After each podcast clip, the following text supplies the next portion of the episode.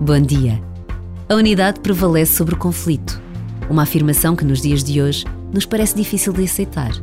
Os conflitos entre nações, as guerras que não terminam, a incapacidade humana de manter a paz, são realidades que todos conhecemos. Mas é bom saber que há sempre esta convicção, esta esperança de que a unidade é possível e não estamos sós. Deus está conosco.